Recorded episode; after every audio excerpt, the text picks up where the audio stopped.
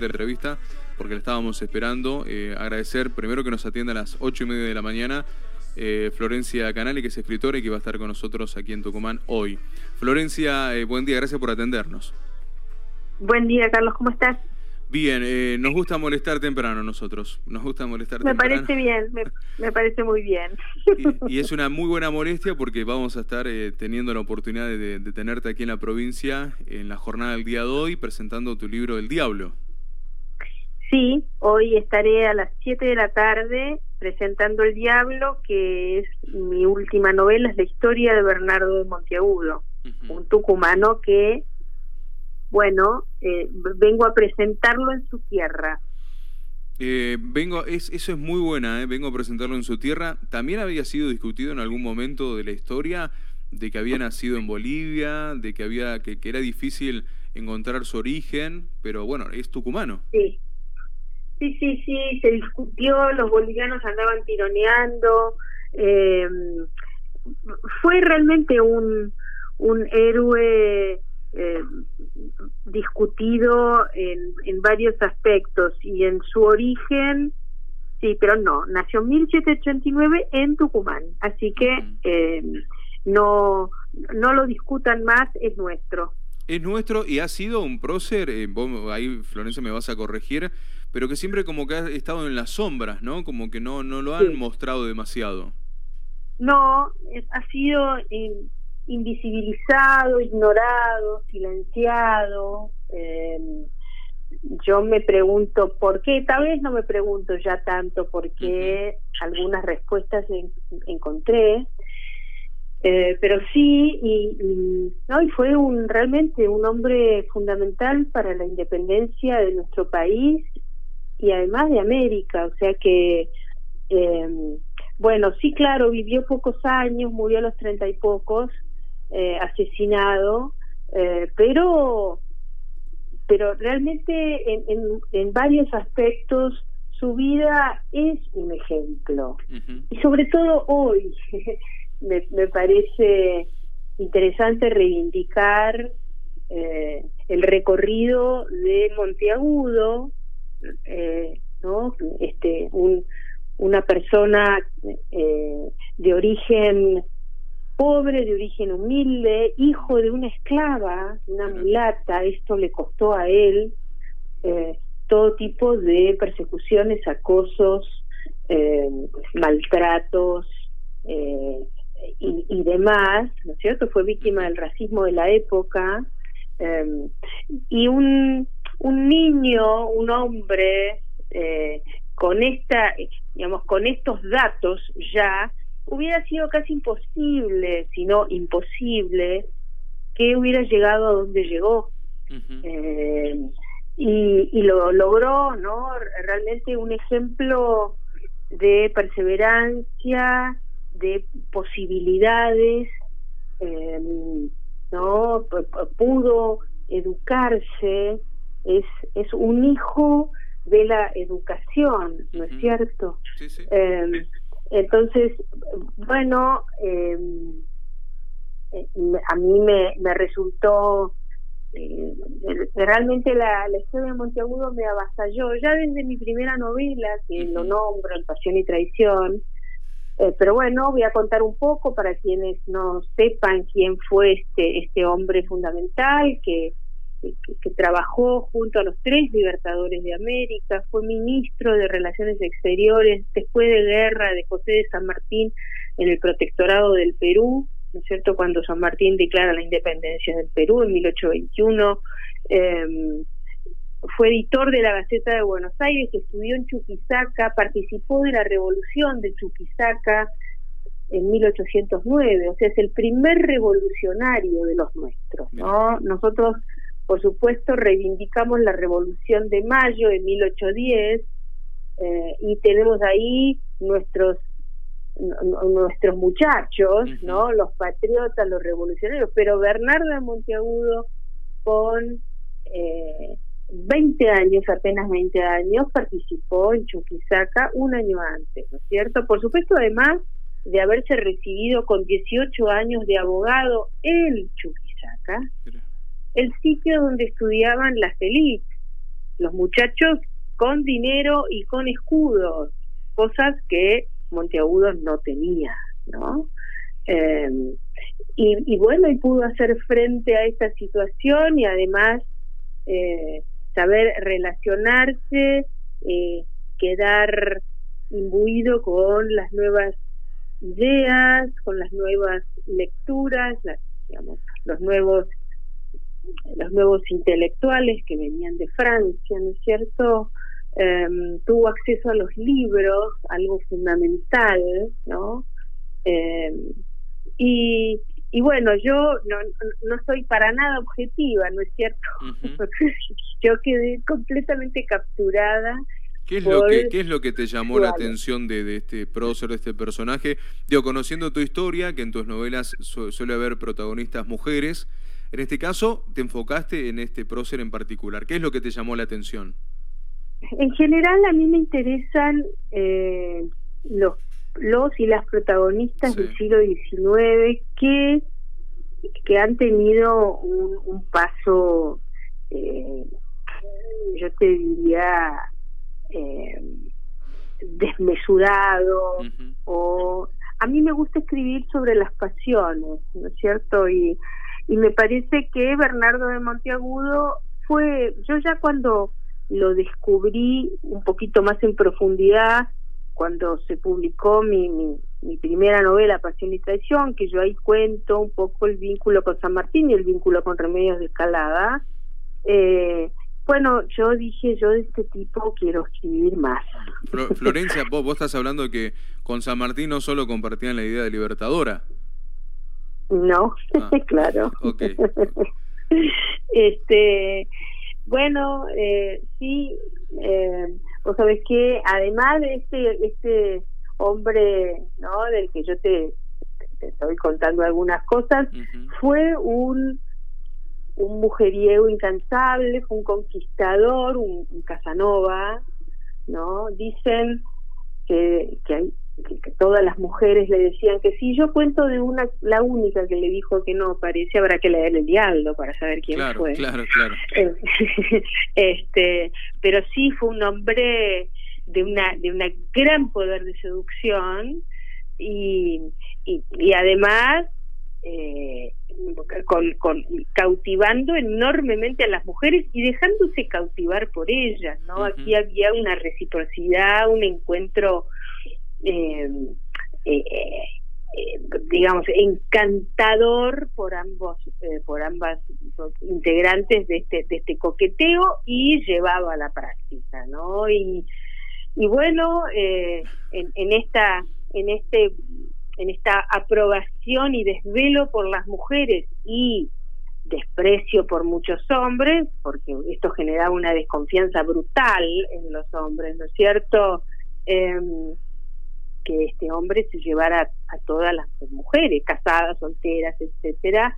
Bueno, quien también eh, integró eh, o, que o quien también eh, abrió la puerta de esa alcoba fue Remedios Escalada, que sí estaba casada hacía poco, el 12 de septiembre de 1812 se había casado con José de San Martín, eh, pero bueno, eh, San Martín al poco tiempo se fue a Buenos Aires, ella quedó sola en Buenos Aires, él se fue a trabajar, se fue a, a, gobernar Cuyo, Mendoza, instaló Mendoza y las noticias me llegaban.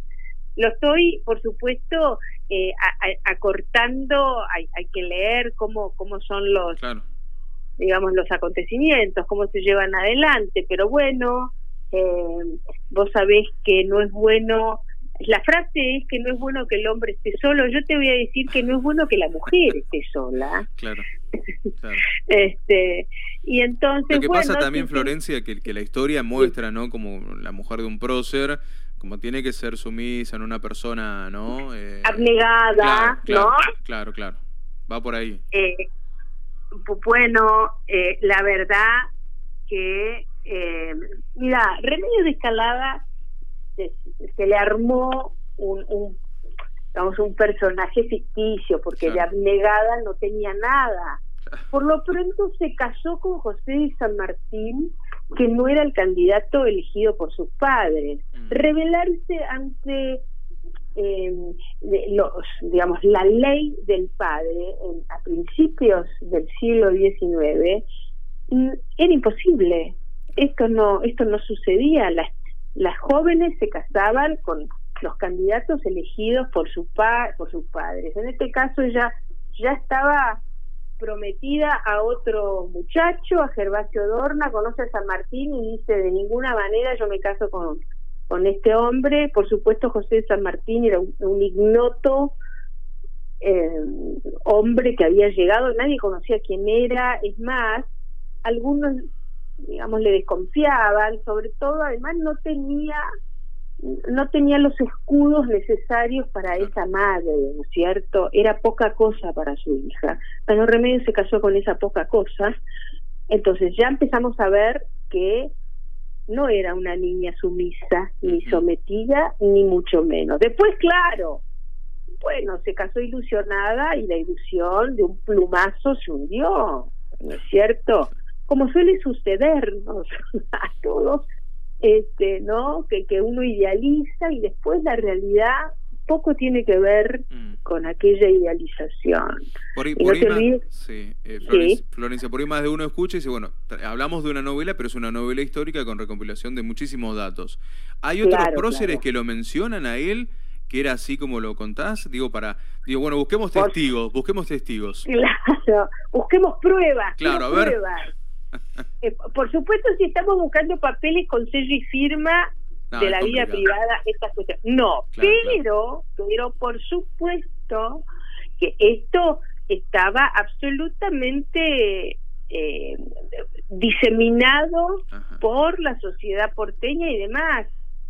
Eh, permanentemente se lo acusaba, por supuesto que muchos no, pero había acusaciones, eh, por, ejemplo, Tomás Guido, imagínate el edecán de San Martín, eh, cada tanto, que lo odiaba Monteagudo, y yo me pregunto por qué, ya no me lo pregunto, mm, lo, casi que lo intuyo, pero le iba con el cuento a San Martín de que, bueno, Monteagudo andaba andaba este, ocupándose de cuestiones de faldas, digamos, despreciando este aspecto de, de la vida, ¿no? eh, había muchos que les parecía real, casi se van a las manos en un momento, ¿eh? Guido y Monteagudo, porque, porque además Monteagudo, eh, lo, lo cuento en la novela, en, en una reunión de caballeros, todos eh, tiene que hablar Monteagudo, aplauden todos, eh, perdón, tiene que hablar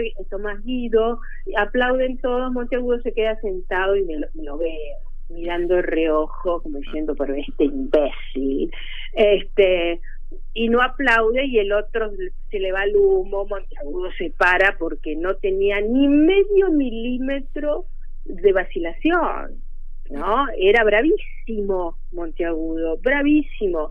Era, no te olvides, un hombre bello. Era el diablo, era para algunos el diablo. Era para algunos el diablo, para las muchachas, y aquí me prendo en ese grupo, cautivante. Cautivante, eh, con una virilidad eh, fuera de serie, eh, y bueno, para algunos era un problemón. No te olvides también Juan Martín de Pueyrredón, Cornelio Saavedra, ellos metiéndose con el asunto de su origen, que era hijo de esclava, que era un negro, eh, le faltaba el, lo que sigue, negro de, ¿no es cierto? este em, eh, algunos no lo querían nada y esto está por escrito, ¿eh? O sea que, y además, por ejemplo, eh, el doctor Ramos Mejía, el célebre médico, ¿no es cierto? A fines del 19 publica un libro, un, un famoso libro que se llama Las neurosis de los hombres célebres argentinos, le dedica dos capítulos a Bernardo de Monteagudo. Fíjate vos, ya te diría la obsesión, ¿no? Dale, paremos la mano.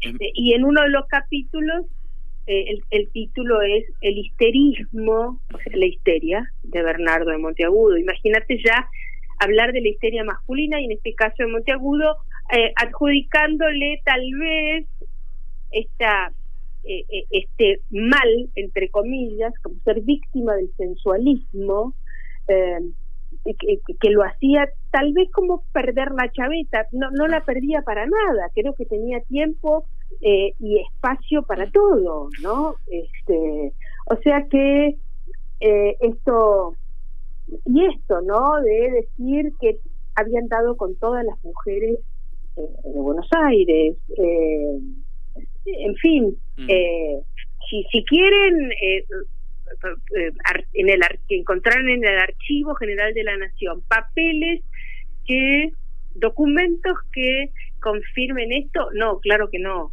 claro que no. Mm. Pero por ejemplo, eh, digo, por, por el otro lado, ¿no? Eh, cuando ya Remedios va a Mendoza, vive con su marido y, demás, pero después San Martín la manda de vuelta a Buenos Aires y se discutió qué había pasado. El Manco Paz en sus memorias cuenta que en realidad todos sabían ah, bueno. que, San Martín que San Martín lo hubiera enviado de vuelta a Buenos Aires no era digamos porque los problemas de salud, porque este, sí, por supuesto los problemas de salud, por supuesto él debía continuar su campaña y no, podía dejar a su mujer sola, entre comillas, pero todos sabían, dice el Manco Paz, que era víctima, digamos que lo que sucedía ahí eran problemas domésticos. ¿Qué son problemas domésticos? Es una, un asunto entre de la pareja. Claro, claro. La rajó, digamos, la mandó de vuelta. Eh, porque San Martín se había enterado de algunas cosas con unos subalternos de él. Yo creo que no se enteró de lo de Monteagudo y tanto mejor, ¿no? A veces es mejor que no nos enteremos de algunas cosas. Si pasan, pasan, si no me entero, ¿qué me importa? ¿no? Florencia Canale va a estar presentando este libro que la verdad que me genera ya ganas de, de poder leerlo, llama El Diablo lo va a hacer hoy en este, en este auditorio a partir de las 19, auditorio de graduados de Ciencias Económicas. Te deseamos lo mejor, te digo la verdad que me quedaron un montón de preguntas, ya no tengo más tiempo, te agradecemos la entrevista y nada, lo mejor y nada, con muchísimas ganas de ir ya a buscar eh, El Diablo eh, de Florencia Canale a las librerías. Te mandamos un abrazo gigante y mucha suerte hoy, que la pases bien. Muchísimas gracias y los espero a todos hoy. Gracias. Gracias. Florencia